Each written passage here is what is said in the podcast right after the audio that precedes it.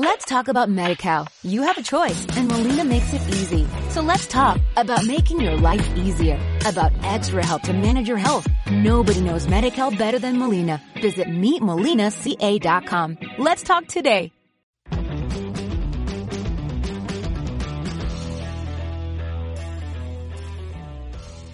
Hola emprendedores y emprendedoras, ¿cómo están?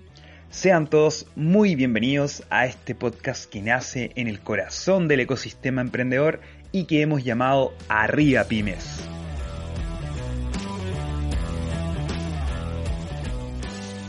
Nuestro invitado a esta edición sabe cómo ayudarte a poner tus productos en los distintos canales digitales que hoy existen en el mercado y que puedes administrarlos desde una sola plataforma una maravilla, ¿no? Matías Barahona es CEO de Multivende, una plataforma que tiene como objetivo impulsar el desarrollo y aumentar las ventas de los negocios digitales de nuestra región a través de una estrategia omnicanal. ¿Quieres conocer de qué va todo esto de la omnicanalidad? ¿Sabías que las empresas que no consideren la omnicanalidad probablemente van a desaparecer en los próximos años? Te invitamos a disfrutar de esta conversación que Hayden sostuvo con Matías Barahona, CEO de Multivende.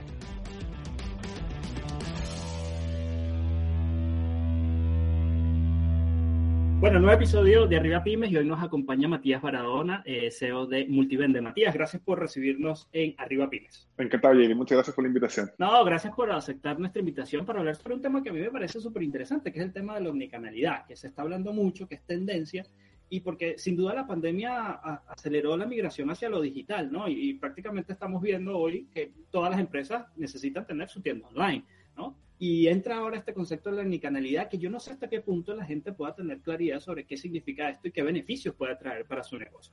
Pero antes de entrar, de hablar sobre este tema, a mí me gustaría primero que nos pudieras ofrecer, desde tu perspectiva, ¿cómo crees tú que ha evolucionado el comercio electrónico a propósito de eh, todo este tema de la pandemia y el impacto que esto ha provocado?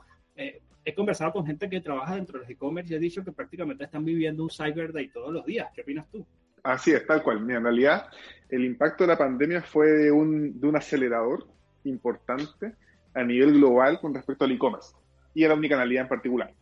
Eh, lo, lo, que, lo que vimos, por lo menos desde la perspectiva de Multivende, que somos una, una empresa, un SaaS tecnológico que apoya a emprendedores y a empresas a crecer en la omnicanalidad, fue que la decisión fue muy sencilla. O sea, fue, si, necesito, si tengo que vender, necesito vender y necesito vender online en todos los lados los que pueda.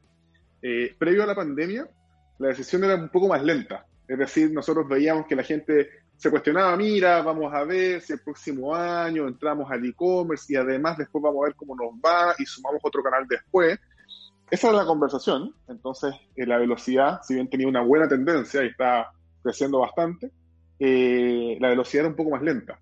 Eh, cuando pasamos a la pandemia fue, tengo que vender en todos lados inmediatamente, porque si no simplemente voy a quebrar. Tengo mis tiendas cerradas, necesito vender, tengo existencias, tengo inventario, mis clientes necesitan mis productos, pero se los tengo que entregar de otra forma. Y ese fue el principal impacto de la pandemia que se ve reflejado en los números de crecimiento del e-commerce que son realmente brutales por donde se les mire. Eh, así que esos números eh, lo, lo, que hacen es que, es que, es que muestran cómo cambió todo la, el comportamiento del consumidor y con la pandemia cómo cambió el comportamiento de las empresas frente a esta venta online, en donde se tuvieron que subir. Ahora, y, y, todo este concepto de la omnicanalidad, ¿de qué va? O sea, ¿cuál sería como la definición más correcta para poder definir eh, la omnicanalidad y, y, y, los beneficios que esto pueda traer para cualquier eh, dueño de negocio que decide mudar eh, su empresa hacia una plataforma digital? Yo incluso cuando estaba leyendo sobre, sobre este tema, hacía como esa analogía con los narradores omniscientes, eh, de que dentro de la literatura son quienes saben todo, eh, cómo va la historia, incluso son los responsables de garantizar que efectivamente la historia llegue a un buen puerto y sea del agrado al lector. Yo no sé si eso entra dentro de lo, podríamos hacer con eso una analogía correcta sobre lo que es la, la omnicanalidad, que se habla de estar en todos lados y y no solamente de estar, sino de saber estar. Eh, exactamente, exactamente. Mira, a mí la definición que más me gusta es la omnicanalidad es, ser capaz de entregar una experiencia de compra consistente a tu cliente en todos tus canales de venta. ¿ya? A mí esa, esa es la definición que más me gusta. Eh, al final hoy día nosotros como consumidores tenemos varias características que, no, que nos identifican cada vez más. La primera es que eh, en Internet somos, somos bien quisquillosos para comprar. O sea, yo eh, tengo mi celular abierto, estoy en el, o sea, voy en el metro, o estoy en mi casa, estoy con el celular, estoy viendo un producto que me gusta Y, la verdad es que cambiarme, cambiarme de pestaña para comprarla en un proveedor o en otro, en una tienda o en otra, es literalmente nada, es cambiarte de pestaña en tu teléfono. Eh, antes era más difícil, porque si yo, no sé, pues vivía, por ejemplo, en, provincia, o, incluso en Santiago, pero yo quería ver cuál era el precio del producto en otro lado, eh, tenía que caminar, o tenía que subirme al metro, o subirme al auto, para cambiarme de lugar e ir a ver cuánto costaba al otro lado. Hoy día nada, hoy día yo me cambio de pestaña en el celular y ya sé todo lo que tengo, lo que, tengo que saber del producto y dónde lo tengo que comprar si es que quiero cambiarme, no sé, de Mercado Libre a Falabella y de Falabella a París. Eh, entonces eso obliga a las marcas a estar donde están sus consumidores y sus compradores. Y sus consumidores hoy día están en sus teléfonos. Esa, es la verdad. Y están en el teléfono viendo productos, están viendo las ofertas en tiempo real y comparando hasta el más mínimo detalle para poder elegir sus productos. Normalmente como tú lo sabes, como eres consumidor de cosas, al igual que yo y al igual que, que probablemente todos los que escuchamos en este momento el podcast, yo cuando busco un producto reviso YouTube para ver el video de cómo se usa, después me meto a tres o cuatro páginas para ver los reviews que han hecho otros usuarios, eh, después, eh, no sé, quizás me voy a meter a la página de la marca para ver si es que tienen buenos precios, y después voy a revisar otros lugares para ver si tienen mejores precios. Además, me voy a preocupar de los tiempos de despacho, y lo más importante es que me voy a preocupar de mis experiencias pasadas comprando ese producto si yo compré un producto parecido o el mismo a la misma tienda, eh, eh, no sé, a través de un canal, el producto me llegó con la caja, no sé, aplastada, me dijeron que llegara el jueves, llegó el lunes después, yo había permiso, pedía permiso en el trabajo y justo no estaba, y si esta experiencia es mala, lo más probable es que no vuelva a comprar. Y si esa experiencia fue buena, lo más probable es que sí vuelva a comprar esa marca. No, y es que ocurre que incluso hasta la gente lee hasta los comentarios que escriben otros compradores de ese producto para poder saber si efectivamente es bueno o no es bueno. Yo, particularmente, yo a veces tomo decisiones en función a, lo que comenta la gente sobre el producto que, que, quiero comprar. Entonces yo creo que de alguna manera eso juega un rol relevante en ese sentido. Yo no sé hasta qué punto le damos la relevancia que también merece. Así es, así es. Eh, eh, en Internet, al vender por Internet, una de las cosas más difíciles que tienen que hacer las marcas es construir confianza. Si las marcas no son capaces de construir confianza, lo más probable es que les vaya mal.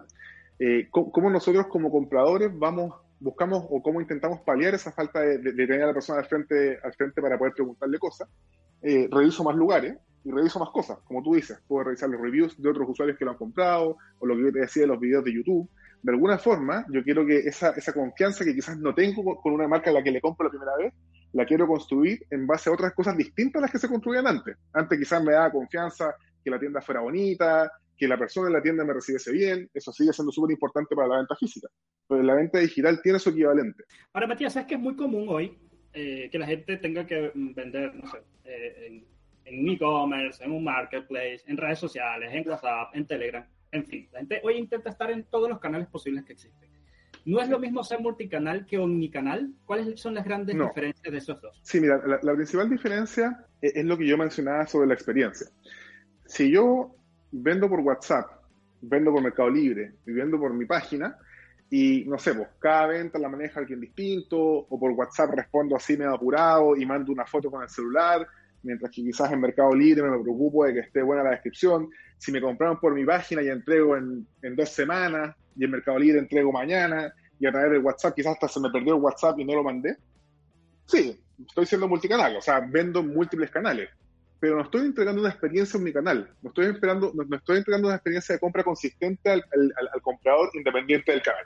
Yo creo que esa es la principal, la principal diferencia. Y el desafío eh, más importante para, para, todas las, las, personas y todas las empresas que estén vendiendo productos es como cómo aseguramos que esa experiencia sea lo más parecida posible mira, si yo a través de Mercado Libre estoy entregando, no sé, pues, al día siguiente, y, no sé, quizás en París entrego en 48 horas, y en mi página entrego entre 24 y 48, y la gente cuando me compra sabe que más o menos entre 24 y 48 horas su producto va a estar en su puerta, eh, eso es una experiencia omnicanal y probablemente la gente va, va, va, a confiar. Si yo compro por un lado y no tengo idea cuándo va a llegar el producto y por el otro me llegó al tiro, probablemente esa persona no va a tener suficiente claridad con respecto al trabajo que yo estoy haciendo para poder satisfacer sus necesidades. Por causa de toda esta pandemia hubo mucha migración hacia lo digital. Y, migrar hacia lo digital implica también entender eh, conceptos, métricas, eh, formas de, entender si efectivamente mi negocio está siendo de alguna manera exitoso o no. ¿Cómo, podría eh, ¿Cómo podrían los emprendedores construir una estrategia omnicanal que esté centrada en la experiencia del cliente, que era lo que ya tú comentabas? ¿cuál crees tú que deben ser esas acciones que deben venir ellos a implementar en ese sentido? Eh, no sé si podrías utilizar, por ejemplo, alguna, alguna empresa en particular un poco para ilustrar y que pueda, pueda, comprenderse mejor eh, lo que sería establecer una estrategia omnicanal. Sí, mira, yo primero, antes de, antes de, pasar al tema del consumidor en sí, yo creo que el indicador que todos los emprendedores y empresas tienen que tener muy, muy, muy bien calculado y muy claro antes de partir es el que se llama el CAC, el costo de adquisición. Cada canal tiene, tiene un costo para poder vender. En el caso de los marketplaces, por ejemplo, suele ser una comisión. ¿ya? A veces nos ha pasado que nos encontramos con empresas que, me, que dicen, no sé, pues, no, es que París me cobra un tanto por ciento, lo encuentro caro. Bueno, caro con respecto a qué? ¿Cuánto te sale vender en tu página, por ejemplo? Tú todos los meses pagas un servicio, pagas servidores, pagas una agencia, pagas campañas, pagas imágenes fotográficas eh, o fotografías de los productos profesionales, y eso tiene un costo. Eh, y ese costo después tú es fácil calcular, tú puedes calcular cuál es el costo de adquisición o cuál es el costo de la venta final de un cliente que te compró. Eh, si, tu producto, no sé, costaba 100 mil pesos, hay una parte de esos 100 mil pesos que se van a ir a todo lo que me costó llevar a una persona a encontrarme en Internet, a entrar a mi página, a recorrer mi página, a probablemente echar unos productos al carrito, sacar unos cuantos y finalmente comprar. Entonces, lo primero que tienen que tener súper claro es el costo de adquisición por canal, ¿ya? Por cada uno de los canales tienen que tener una planilla que diga cuánto me salió, eh, no sé, los últimos tres meses en promedio, en porcentaje, vender mis productos y poder comparar esos canales. Y no, es una métrica clave. Es clave. Eh, esa, métrica es clave. La, segunda métrica, que creo que es muy relevante, eh, es como cuánto, qué porcentaje de mis ventas, yo, en qué porcentaje de mis ventas yo estoy, eh, estoy eh, em, entregando una buena experiencia de compra. ¿Y eso cómo se mide? Por el porcentaje de devoluciones y el porcentaje de cancelaciones y ojalá poder tener la capacidad de hacer una pequeña encuesta a los clientes para dar su feedback. El porcentaje de devoluciones es súper importante porque significa que yo entregué un producto que el cliente no quería o no necesitaba finalmente. Hay veces que puede ser por un capricho, pero otras veces puede ser porque quizás no puse la información suficiente en la página para que la gente comprase lo que realmente quería comprar. Entonces, no sé, compraron una chaqueta de cierto material que yo quizás no en las fotos se veía como ese material, pero ese material finalmente no era el del producto y yo no lo puse en la página, entonces quizás la gente compró pensando, teniendo una expectativa, que finalmente el producto no cumplió. Eh, eso, por ejemplo, es un problema de contenido. ¿ya? Entonces las devoluciones suelen, suelen darse por eso, porque la gente esperaba una cosa y obtuvo otra. El porcentaje de cancelaciones de las ventas tiene que ver con un tema más operativo. Eh, es decir, yo tenía publicado un producto, decía que estaba disponible, pero por algún tema logístico, un tema de inventario o lo que sea, un tema de merma, ese producto finalmente no estaba disponible. ¿Qué significa? Que el cliente llegó a la página, me encontró, hizo clic en la, propaganda de Google, me, me, gasté esa plata del clic, llegó a la página, recorrió, se decidió, puso su plata, puso su tarjeta, pagó y tuvimos que decirle, no, compadre, disculpa, no te podemos entregar tu producto. Eh, ese, ese, ese, es otro indicador súper, súper importante que obviamente las empresas tienen que mantener lo más bajo posible. Eh, el tercer punto importante es, es lo, lo, que en el fondo tienen que encontrar una métrica que muchas veces se llama OTIF, On Time in Full, que es el porcentaje de ventas que yo entregué a tiempo y completas. Eh, es decir, yo me comprometí con algo, yo dije que iba a entregar en 48 horas, en, no sé, en, toda la, en 24 horas en toda la región metropolitana, y yo tengo que saber de esa promesa qué porcentaje cumplí. Si yo fui capaz de cumplir con un porcentaje muy mayoritario de, ese, de esa promesa, lo más probable es que esté bien con respecto a que la expectativa de los clientes se haya cubierto. Yo les dije que iba a llegar y llegué, es decir, cumplí mi promesa. Un promedio, sano, un promedio sano de esa métrica, Matías, ¿cuál sería? Considerando además que siempre la mayoría de las empresas adolecen ese asunto del despacho, porque nunca termina llegando en los tiempos establecidos. ¿cuál es el promedio que se maneja dentro de...?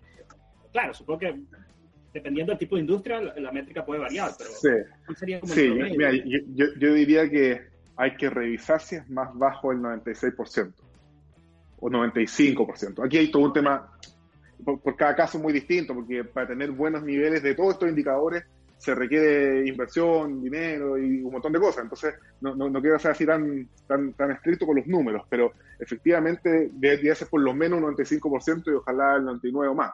Eh, eso también, estas son métricas que independiente de lo que uno tenga, lo importante es tenerla, y después estar haciendo cosas por mejorarlas todo el tiempo mientras tengas sentido. Eh, eso es súper, súper, súper importante que al final, ¿por, por, qué, ¿por, qué, les hablaba de estas métricas? Porque estas son métricas que van a cambiar en el tiempo. Quizás justo en enero tuve unas dificultades, me fue un poquito más mal, en febrero me puse al día, entregué bien, pero lo importante es estar viendo estas métricas constantemente y estar haciendo cosas activamente para que esto suceda cada vez mejor. Es decir, para tener costos de adquisición más bajos, eh, mantener las ventas obviamente, para entregar más eh, la, los productos a tiempo y todo el resto de las cosas que le acaban de mencionar. Y por último, solo para terminar con la última métrica que creo que es muy importante, eh, siempre que se pueda, el ideal es tener un, un NPS, es decir, calcular el NPS, que es decir, de alguna forma, como una encuesta, un mail o, como sea, preguntarle a los clientes, ¿tú volverías a comprar acá, en mi tienda o mi marca? ¿Te gustó? Y, y esa, y, esa, y, que esa, y que esa pregunta incluya la sensación, cómo se sintió el cliente. Y que diga, ¿sabes que me encantó? Me, me, me, gustó, era justo lo que decía, el embalaje estaba precioso, me llegó a tiempo, me dijeron que llegaba el martes, llegó el martes, y yo compraría 10 veces por estoy contento, quiero comprar de nuevo. Ah, y iba a otros casos que van a decir, no, pues yo, compré, al final la cuestión no era el material que decía, me llegó la, la caja aplastada, me llegó al día siguiente, no me avisaron, me tiraron la caja por la ventana y recibí el producto mal. Eh, no compraría de nuevo. Esas son las métricas que yo que son más, las más importantes. Ahora, justo, justamente que estás hablando sobre, sobre el, el, NPS, que tiene que ver mucho con la satisfacción del cliente, eh, ¿cómo juega eh, o qué beneficios trae una estrategia omnicanal en términos de la retención? ¿no? Porque al final tú también tienes que pensar en, no solamente en atraer o adquirir nuevos clientes, sino también crecer en función a esa base de clientes que ya tienes. Entonces, hoy como una estrategia de omnicanalidad, de omnicanalidad perdón, viene a ayudar dentro de proceso, de mejorar esta métrica, de retener y, y así poder tener mayor revenue. Sí, ahí yo, lo, lo, más importante creo yo, o, o, o, lo que más ayuda, es que, que tenemos que facilitarle al comprador que nos compre a nosotros donde él quiera. ¿ya? Hay algunas cosas que no dependen de nosotros. Voy a poner un ejemplo. A veces los canales de venta, particularmente no los propios, sino que los de terceros, los marketplaces, a veces hacen campañas de distintos tipos. ¿ya? Es decir, compra con la CDR y obtiene un 10% de descuento adicional y junta puntos para no seguir cosas. Quizás yo tengo un cliente que me compra muchas veces en mi página, por decir algo, no sé, quizás me compra en mi página y me quiere comprar, pero justo quizás, eh, no sé, pues mi producto no entró a la campaña. Entonces mi producto, o, o, o, yo justo no estoy en ese canal, no estoy, no estoy en Falabella porque no quería, porque no sé, o no, no, pude. Ese cliente probablemente, o, o bajo cierto incentivo, va a comprar mi, los productos de la competencia que quizás sí estaban vendiendo en ese canal. Quizás sí estaban en esa campaña. Y yo tengo un cliente que eventualmente me hubiese comprado, que me hubiese comprado de nuevo, que le gusta mi marca, le gustan mis productos, y no me compró porque yo no estaba en ese canal. Entonces, eso, eso, es una, eso es una de las cosas más importantes, que yo tengo que decirle al cliente, yo tengo que estar donde él está. Y si él me quiere comprar en cinco canales distintos, porque cualquier cosa, porque le gusta más como el camión que le llega a la puerta, que me pueda comprar donde él quiera. Eso, es lo, eso, eso yo te diría que es como lo más, más importante desde el punto de vista de la retención. Una de las razones por las cuales yo quise invitar a Matías a, a sostener esta conversación sobre la omnicanalidad es porque hace un par de semanas él publicó un artículo en nuestro blog que es titulado Omnicanalidad desde ahora y para siempre. En ese texto, Matías decía, y cito, las empresas que no consideren la omnicanalidad probablemente van a desaparecer en los próximos años. Entonces mi pregunta va hacia, ¿la digitalización como un hecho en sí ya no te garantiza el éxito del crecimiento que buscas? O sea, hoy no está del todo eh, ganado el hecho de que, bueno, yo tenía una tienda física, me, mudé, al comercio electrónico y, ahora voy, a seguir creciendo. Ya no va solo de eso, sino hay otros elementos que vienen a jugar. Esto te lo pregunto para que, la, para que los emprendedores que nos están escuchando también entiendan que eh, no es solamente gestar, sino también construir una experiencia en donde tienes tu tienda online, donde estás construyendo tu tienda online. Así es. Así es, sí. Y, más que tienda, la presencia online. Yo, tengo que estar en, varios, en varios canales. Efectivamente, lo, que hemos visto es que, bueno, la, el, crecimiento del e-commerce es brutal. Eh, igual, es que las tiendas físicas siguen llevándose el mayor porcentaje importante de las ventas del retail en general. Eso es verdad. Pero el canal que crece más es el canal de e-commerce. Eh, de hecho, en Estados Unidos, como que el e-commerce representa un poco más del 20% de las ventas totales que ha sido la fuente de crecimiento más importante de la mayoría de los retailers en los últimos años. Eh, entonces, al final, hoy día no basta con estar simplemente porque no depende mucho de nosotros cómo, cómo consume el consumidor. Aquí cuesta como poder hacer los dos lados, porque yo compro cosas y además eh, como las empresas venden cosas. Entonces, hablando de, hablando poniéndose en la vereda del consumidor, yo no quiero como consumidor que me limiten en cómo comprar. Yo quiero tener más alternativas. Y si a mí me gusta comprar por un canal, yo probablemente compre por ahí. Lo que, lo que decía antes, que, encuentro que yo lo encuentro muy cierto, que al final somos como cada vez entre, como más, más al momento de comprar y muchas veces como más infieles, así como que como la distancia para comprar en otro lado o a la competencia u otro producto similar es un clic, literal, porque me cambio de pestaña en mi computador con mi celular, las marcas tienen que estar muy, muy, muy presentes en los distintos lugares y darle elegir al cliente donde quiere comprar. Entonces, efectivamente, hoy día no basta con tener una estrategia que incluya limitaciones en los canales. Incluso esto se ve mucho en los, en los tipos de entrega. Hay gente que prefiere, por ejemplo, comprar con retiro en tienda, porque quizás no puede estar esperando que le llegue un pedido, que quizás no sabe muy bien si le va a llegar el martes o el miércoles, porque puede haber un fallo, quizás se tuvo que se tendría que haber pedido un permiso que no quiere pedir, entonces como no quiere pedir permiso, quiere saber que lo quiere comprar y de vuelta al trabajo va a pasar por la tienda y lo va a retirar. Eh, los tipos de entrega, o, otro ejemplo también como que cada vez se ve más, si yo compro en Concepción y la tienda está en Concepción y en Santiago, yo quiero que me entreguen ojalá el mismo día. Si estoy en Concepción y la tienda está ahí, ojalá que me entreguen ahí mismo y que el despacho sea el día siguiente. Y no esperar a que mande el producto de Santiago. ¿ya? Entonces, como consumidor, estamos cada vez más exigentes con este tipo de cosas. Y efectivamente, para ese consumidor exigente, que no va a cambiar, no va a cambiar. No, es, que, no es que el consumidor va a decir, no, esta marca regalona, yo le compro con 10 días de entrega. No, no, eso no va a suceder lo que va a pasar es que esa persona va a decir, bueno, me cambio de marca porque están entregando en 10 días y yo lo necesito mañana. Entonces, se necesita, y cada marca o cada empresa necesita armar una estrategia omnicanal que le permita a su comprador comprar en la mayor cantidad de lugares posible. Y con la mayor cantidad de opciones posibles. No, y, de alguna manera para poder tener ese, ese prototipo de usuario que nos compra, saber quiénes, quiénes son, es clave tener trazabilidad. Yo creo que hoy una de las cosas que probablemente puedan, pueden adolecer los emprendedores digitales es el término de, bueno, hasta qué punto yo estoy empoderado realmente de mis métricas. Cómo de alguna manera yo puedo interpretarlas para poder de allí sacar una radiografía sobre cómo son mis flujos de compra, realmente dónde estoy teniendo fricciones y, qué mm. cambios puedo ir haciendo en eso. Entonces, probablemente para quienes están iniciando dentro de este proceso de construir un, e-commerce, eh, yo creo que sería clave eh, establecer eh, de alguna manera o profundizar ciertos conocimientos sobre métricas que son claves para este negocio o buscar ayuda para poder de alguna manera tener claridad sobre, bueno, qué, puede estar pasando de por qué no estoy vendiendo más y si no logro tener esa aproximación a, entender cómo está evolucionando mi negocio. Así es, y de hecho, con, con respecto a ese comentario que está súper bueno, es por eso que a pesar de que el volumen de venta principal o los, canales de venta online más grandes de, Latinoamérica son marketplaces, eh, es decir, no sé, un, sitio web en Chile bueno, con buen flujo, tiene, no sé, 150 mil visitas al mes. El Mercado Libre creo que es como varias decenas de millones. No sé cómo está una para el COVID, pero debe ser de la última vez que vieran como cerca más de 50 millones de visitas al mes. O sea, lo transaccional va a venir mucho en los marketplaces, pero la información de los clientes en, rica para yo poder entender a mi cliente va a venir de mi página, donde yo tengo control sobre lo que está pasando. En mi página web propia, yo puedo preguntar al cliente, oye, ¿cómo te llamas? ¿Cuál es tu edad? Eh, puedo mantener las preferencias guardadas de sus compras, etcétera, y puedo ir conociendo a mi cliente.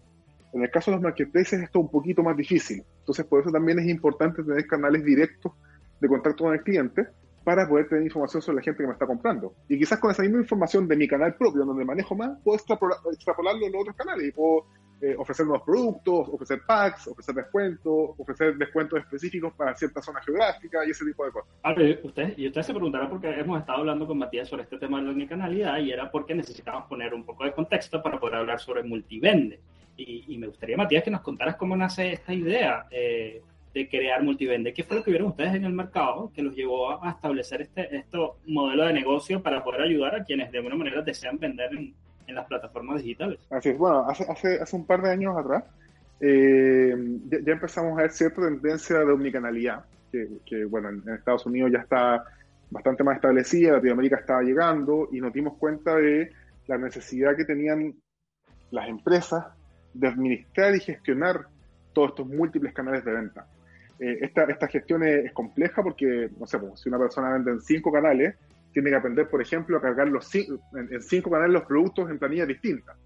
Eh, a veces, cuando uno tiene, no sé, 100 pues, unidades de un producto y quiero vender en cinco canales, tengo que adivinar más o menos cuánto voy a vender en cada canal, por ejemplo, el fin de semana. Entonces tengo, tengo 100, no sé, por escritorio. Bueno, voy a poner 15 por acá, 10 por allá, 20 acá y 50 acá porque este me va bien. Pero nunca es, imposible saber exactamente cómo, cuánto vender en cada canal. Eh, y además nos dimos cuenta que había una gran dificultad para gestionar las órdenes. O sea, tenía, no sé, pues 100 pedidos al día. Cuando, cuando tengo tres pedidos, bueno, puedo manejarlo más o menos porque sé, sé lo que se viene, para dónde mandar, etcétera. Cuando tengo 100 pedidos o 1000 pedidos al día, ¿cómo gestiono todo esto en forma integrada y centralizada? Y así nació Multivende. Somos una plataforma que ayuda a empresas y emprendedores a vender en múltiples canales eh, con, con toda la operación centralizada y con su stock publicado y sus órdenes en forma ordenada, en forma armónica y junta para poder operarlas y, por supuesto, el objetivo es entregar una buena experiencia de compra al cliente. Ahora, por un poco para ser más específicos, Matías, si yo soy un, un emprendedor que quiere vender online, ¿cómo me ayuda Multivende en este proceso? ¿Qué cosas de esa gestión online ustedes me ayudan a resolver? Si, si yo soy, un, si yo soy un, emprendedor o una empresa que quiere vender en múltiples canales y, y tengo Multivende, lo que, va, lo que voy a poder hacer es que voy a, primero que todo, voy a tener mi catálogo centralizado. Es decir, voy a tener en un solo lugar, en un sistema, en una página web, voy a tener todos mis productos guardados con sus imágenes, sus atributos, sus descripciones, su, sus títulos, eh, y todo guardado en un solo lugar. Entonces, en vez de tener todos mis productos repartidos en distintas planillas de Excel, con distintos formatos y columnas, tengo todo centralizado en multiverso.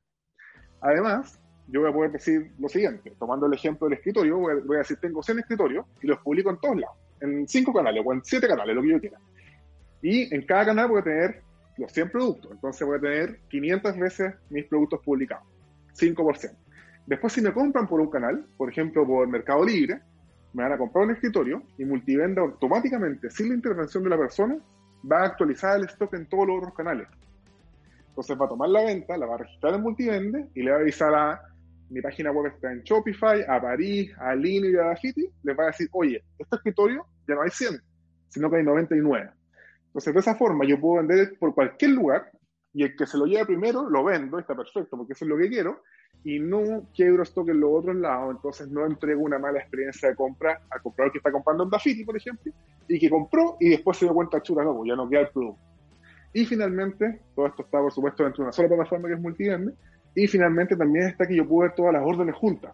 Entonces yo puedo ver todo lo que vendí en el mes, o en el día, o, o, o por hora, puedo ver cuánto he vendido en todos mis canales y lo tengo todo en una sola pantalla, con un solo reporte, con todas las ventas y todos los productos que he vendido en un solo lugar, integrado, ordenado y eh, todo junto. Exacto, lo que quiere decir que además de, de, establecer una estrategia omnicanal que te ayuda mucho multivenda en ese sentido, es que también puedas tener mayor visibilidad de tus productos y eso al final se pueda traducir en más ventas. ¿Es así? Así es. Esto es una, es una plataforma que permite aumentar las ventas, lo primero, y ordenar la operación, lo segundo. Entonces puedes crecer, porque vas a crecer mucho vendiendo más, pero no se va a volver un desastre. A veces nos pasa con algunos clientes que llegan y nos dicen, mira, partí en mi, página, todo bien. Me puse a vender en el otro canal, chuta, más complicado. El tercer canal, un desastre. No podía entregar, me enredaba con los stocks, eh, vendía lo que no tenía, etc. Entonces, ¿qué es lo que pasa? Que muchas veces queremos crecer, crecer y crecer, pero si no tenemos una herramienta de apoyo que nos ayude a tener todo esto ordenado, integrado, lo más probable es que la operación se vuelva una catástrofe va a ser un problema interno, porque va a tener un desorden, y va a ser un problema con la gente que me compra, porque va a perder la confianza en mí. Y es por eso que Multivende te ayuda a vender las ventas y ordenar tu operación. No, y al final la idea de tener un orden es porque también te ayuda a tomar decisiones y que esas decisiones de alguna manera sean informadas, ¿no? Por eso es importante también tener un overview completo del negocio, que es lo que te facilita Multivende.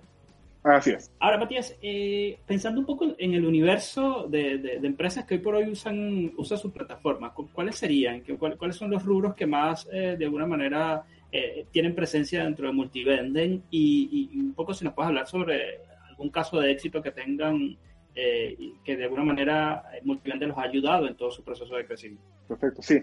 Mira, nosotros tenemos primero que todo son, son empresas que venden productos, productos, ya no, no, no, no, son empresas de servicios. Y la verdad es que tenemos de todas las categorías posibles dentro de los canales de venta. Tenemos vestuario y calzado, perfume, deporte, celulares. Y, y, la verdad es que cualquier cosa que uno pueda encontrar más o menos en Internet ya lo tenemos como categoría con buenos clientes. Eh, hay algunas cosas que quizás tenemos menos, como artesanía y esas cosas así, pero de todo el resto de las categorías sí tenemos, eh, sí tenemos clientes que, que han tenido muy buenos resultados. Eh, un caso de éxito para mí bien bueno eh, es el caso, por ejemplo, de Deutsche, que es una empresa bastante grande, o sea, son 35 30, 30 tiendas, 35 tiendas, si mal no recuerdo. Ellos, el año previo a Multivente, su e-commerce eh, representaba algo así como el 0,5% de las ventas, ya el número grueso, no, tengo el, número exacto. Eh, después de un año Multivente representaba el 10% de las ventas.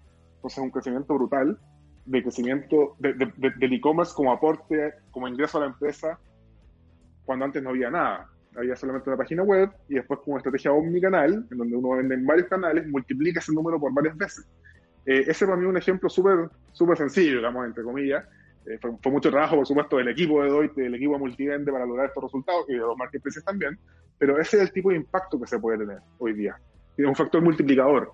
Ya no solamente, mira, yo mejoré un poquito acá, no, no. Eh, esta cuestión realmente tiene un impacto importante en las ventas de los clientes. ¿Y la pandemia qué tanto los benefició dentro de este, dentro de este proceso de crecimiento? Mira, por, por, por, suerte, en, esta oportunidad, esta, esta cosa que no, no, dependía de nosotros, efectivamente fue un beneficio en el sentido que crecimos mucho más rápido.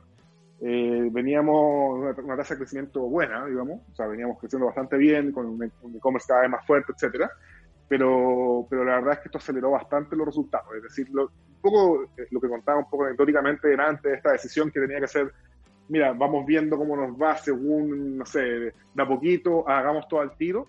Eso se fue definitorio en los resultados de los últimos dos años de Multivent. O sea, eh, lo, primero que te diría que notamos cierta diferencia un poco fue con el estallido social, que, que que por suerte no, afectó tanto a los clientes, pero sí ya, empezó a sonar un poco este tema como ya, ¿cómo, qué, más podemos hacer? Quizás eh, solo tiendas puede ser un poco más complicado o, puede haber justo, no sé, porque hay algún tipo de problema eh, en, los, las tiendas del centro, por ejemplo, ese tipo de preguntas empezaron a surgir.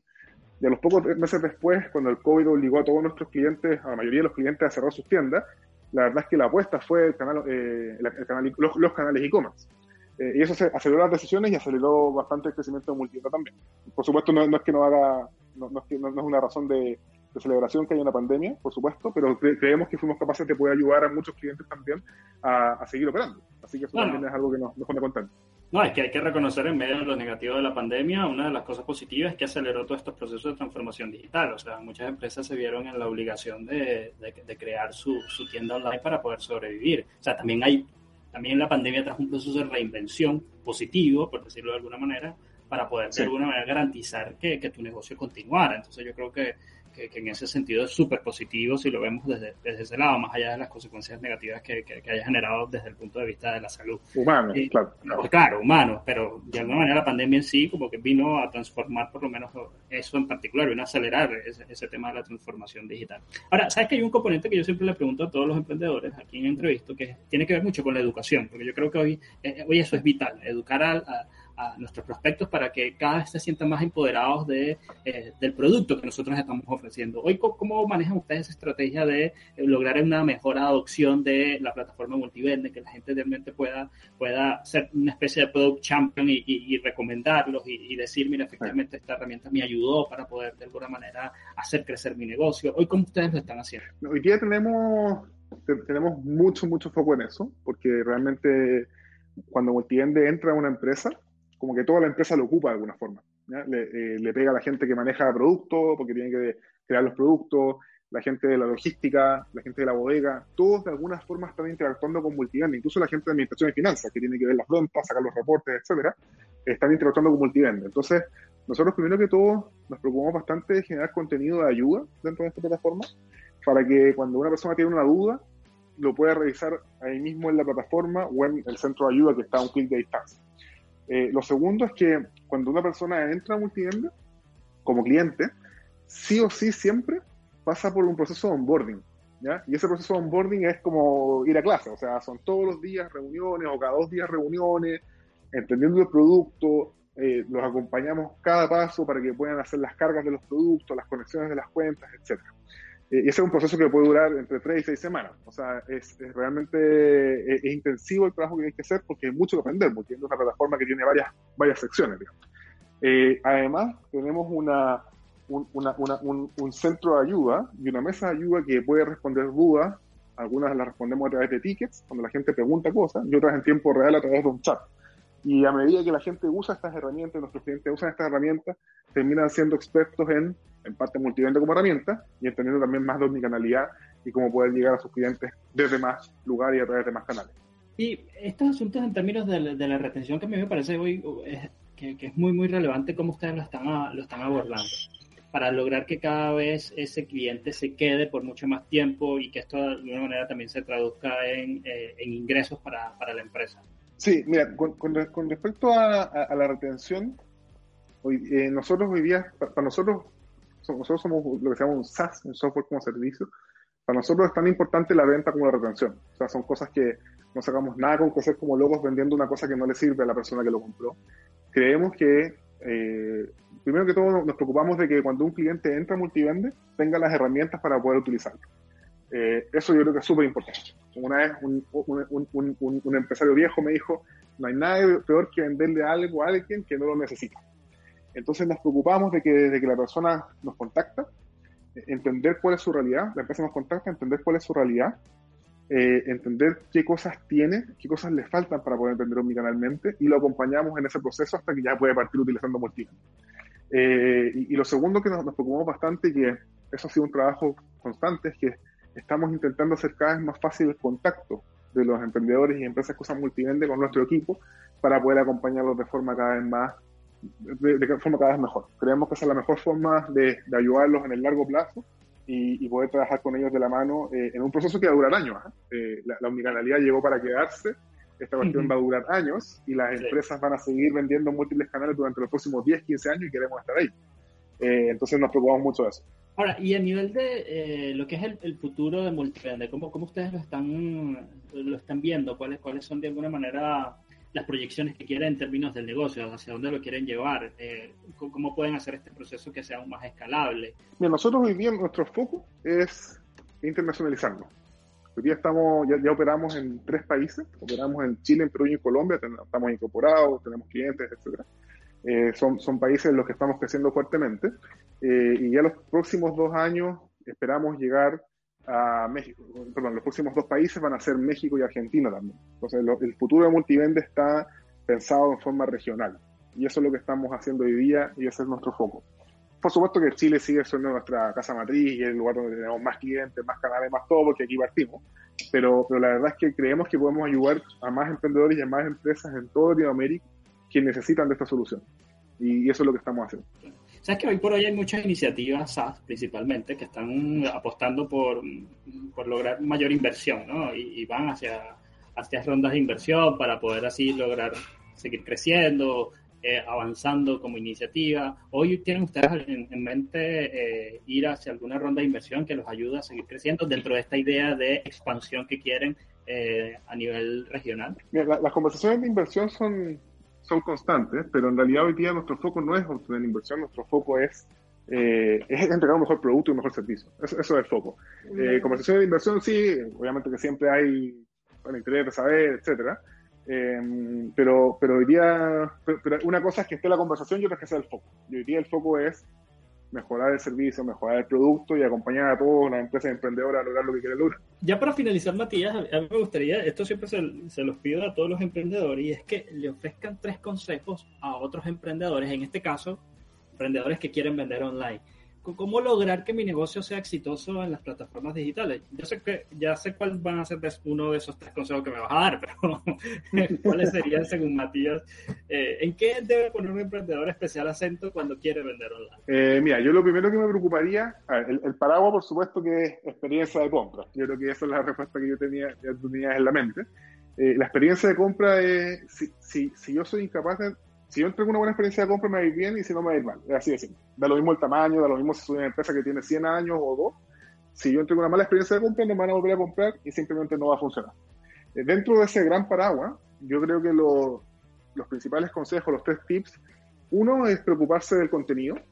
Es decir, si, si yo soy capaz de tener buenas imágenes, buenas descripciones, atributos correctos, eh, eh, el resultado es muy notorio frente a cuando lo tengo mal hecho. Ya si tengo unas fotos sacadas medias malas, corridas, sacadas de Google, y la, descripción le puse cualquier cosa, eh, voy a taparme preguntas, voy a taparme evoluciones, porque la gente va a comprar cosas sin saber qué es lo que compró, etcétera. Entonces, lo primero, la base de todo, es preocúpate de tu contenido, de tu catálogo, de tus imágenes, de tus productos, de que estén bien publicados en las distintas plataformas.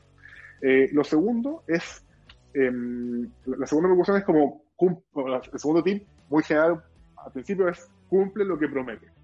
Si tú prometes eh, entregar en 48 horas o en 24 horas o lo que sea, cumple tu promesa porque va a generar confianza, eh, a generar confianza con, tus compradores y eso va a hacer que vuelvan a comprarte a ti, que confíen en ti y que finalmente tu negocio sea exitoso. Eh, y, lo tercero, el tercer tip es como preocúpate de escuchar a tu cliente. Si, si, tu consumidor, tu comprador está preocupado de ciertas cosas más que de otras, bueno, enfócate en esas cosas. Si el tema es, si lo más importante es el tiempo de entrega, bueno, enfócate en el tiempo de entrega. Si lo más importante es la calidad del producto, por supuesto tiene que ser buena, pero bueno, preocupa, le a decir una tontera, el día de mañana, quizás para cierto perfil de comprador de, una empresa, lo más importante sea el embalaje. Quizás les gusta que llegue perfecto, en perfecto estado, sin ninguna mancha, sin ninguna eh, nada, nada aplastado. Bueno, si eso es lo que más le preocupa a tu cliente, preocúpate de eso. Ese sería mi tercer tip. Matías, de verdad, muchísimas gracias por este tiempo. Eh, yo quiero agradecerte eh, por crear una iniciativa que viene a simplificar mucho lo que es eh, el vender desde, desde, lo digital. Porque yo creo que una de las grandes complicaciones que a veces tienen los emprendedores que quieren iniciarse en este negocio es que, bueno, pero ¿a dónde, a dónde me voy? ¿Me voy a Amazon? ¿Me voy a Mercado Libre? ¿Me voy? existen tantas plataformas donde puedes poner tus productos que a veces es difícil como tomar una decisión de cuál es la plataforma correcta. A veces muchos se dejan llevar por las, por las que son más conocidas, o, pero probablemente por no ser la más conocida vas a tener el resultado que buscas. Entonces, yo creo que eh, esta iniciativa de multivende es clave para, para estos emprendedores que tienen esas dudas iniciales de, de dónde poner sus productos, porque a fin de cuentas te simplifica la pega enorme. Eh, o sea, te, te, alivia un montón el hecho de, de, tener que tomar esas decisiones que al principio son tan difíciles, porque a fin de cuentas dejan como esa responsabilidad en ustedes. Claro, hay un trabajo compartido entre, entre ustedes y, el cliente, pero eh, eh, como que confían en que ustedes van a ubicar esos productos en, los espacios correctos y esto le va a ayudar a tener mayor visibilidad y, vender más. Entonces, yo creo que, es súper interesante su iniciativa y de verdad hay que darte las gracias porque es que yo no sé si hoy existan iniciativas de este tipo que ayuden a, simplificar este trabajo y, y, yo creo que es clave lo que hoy, hoy ustedes están haciendo para ayudar a estos emprendedores a, a que esa ida hacia lo digital no sea un dolor de cabeza, no, sin duda vas a tener complicaciones en el camino, porque en todo emprendimiento es así, pero a fin de cuentas ustedes están ayudando a que e, esos golpes no sean tan seguidos, ¿no? Que, sean menos en ese sentido. No, sí, sí, y, no, y esto es parte de una, esto, esto es un ecosistema. Eh, no, no, hay, ninguna solución que, que, que, resuelva todo. Nosotros resolvemos una parte y lo queremos y, queremos, y, queremos que funcione perfecto por nuestra parte, pero está todo todos los, eh, no sé, empresas de logística, transporte de productos, eh, almacenaje, ERP, software de gestión, eh, páginas web, hay todo un ecosistema de soluciones que conversan para que cada persona que quiera comprar con internet lo pueda tener cuando quiere, a tiempo, etcétera, y las empresas que lo quieran vender puedan hacerlo cada vez más fácil.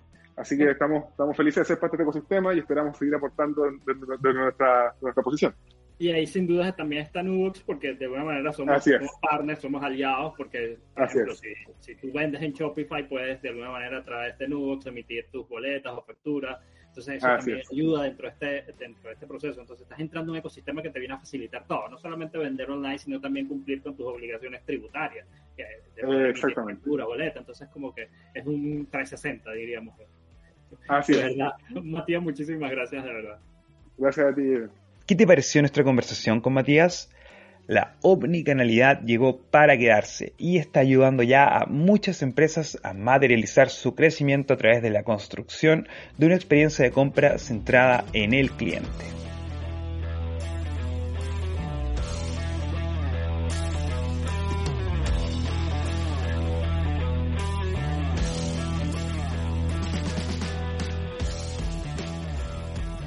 La actualidad país nos obliga a estar al día con las noticias que impactan al sector de las pymes. Nayarit Frontado, consultora digital de Nubox, nos trae lo que es noticia en el mundo de los emprendedores. ¿Qué tal amigos y amigas? Un placer acompañarles nuevamente en el segmento Actualidad de Arriba Pymes. Soy Nayarit Frontado y les comparto las siguientes novedades. Más de 2 mil millones de personas quedaron este lunes 4 de octubre sin los servicios de Facebook, Instagram y WhatsApp, lo que según la compañía se debió a cambios de configuración. Sin embargo, no dieron a conocer detalles respecto a dichos cambios y aseguraron que no hay evidencia de que los datos del usuario se hayan visto comprometidos con esta falla. Durante el incidente, miles de personas se vieron obligadas a volver a los mensajes de texto e incluso migrar a otras aplicaciones de mensajería como Telegram, Signal, y WeChat. A propósito de esta situación, varios portales ofrecieron información sobre otras alternativas de plataformas y, por ejemplo, entre las ventajas de Telegram sobre WhatsApp, destacaron uno que permite al usuario emplear una misma cuenta en más de un dispositivo y dos que recientemente anunció el lanzamiento de una nueva herramienta que permite llevar los chats desde WhatsApp hasta su aplicación. Sin duda, cada vez es más evidente la necesidad de manejar varias aplicaciones para garantizar la comunicación con familiares, clientes, potenciales clientes y usuarios, así que tomarlo en cuenta siempre. Por otra parte, como ya sabemos, el cuarto retiro del 10% se discute en el Congreso y enfrentará otra semana clave en su trámite legislativo tras ser aprobado y despachado en la Cámara de Diputados. Así, el primer paso en el Senado será el debate en la Comisión de Constitución entre el miércoles 6 y hasta el 25 de octubre. Se espera que el 26 de octubre sea la votación en la Comisión de Constitución del Senado y el 27 en la Sala del Senado. Al menos cinco senadores de oposición habían asegurado que no apoyarían el retiro. Sin embargo, la situación podría cambiar. Dispuestos a debatir o en reflexión son conceptos que se han escuchado entre parlamentarios del PS, PPD y la DC, pero también en el oficialismo. Seguiremos atentos, por supuesto, al desenlace de esta propuesta, cuyos retiros anteriores han contribuido con la economía de muchos chilenos frente a la crisis de la pandemia. Finalmente les cuento que Google activará la autenticación de dos factores para 150 millones de usuarios antes de que acabe el año. Google ha recordado sus planes para implementar de forma obligatoria en todas las cuentas el sistema de autenticación de dos factores. La compañía tecnológica ha aprovechado la celebración del mes de la ciberseguridad para anunciar las novedades que ha introducido en su gestor de contraseñas, una herramienta integrada en Chrome, Android y la app de Google.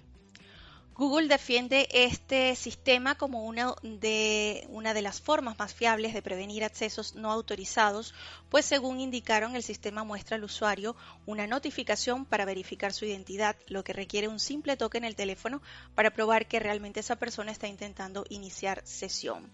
Hoy en día, por supuesto, es indispensable contar con mecanismos de seguridad como estos que resguarden nuestras cuentas e información. Con esta nota me despido, soy Nayarit Frontado, agradeciendo su amable atención como siempre, los espero en la próxima. Chao, chao.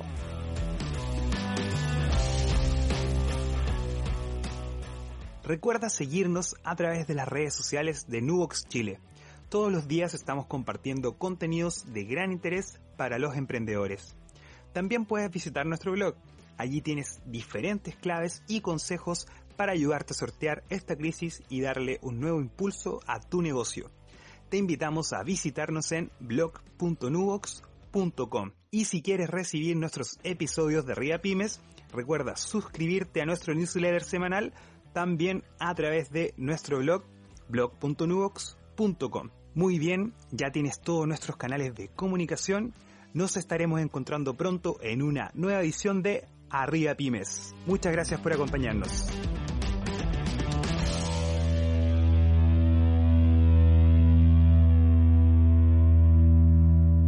Let's talk about MediCal. You have a choice and Molina makes it easy. So let's talk about making your life easier, about extra help to manage your health. Nobody knows MediCal better than Molina. Visit meetmolinaca.com. Let's talk today.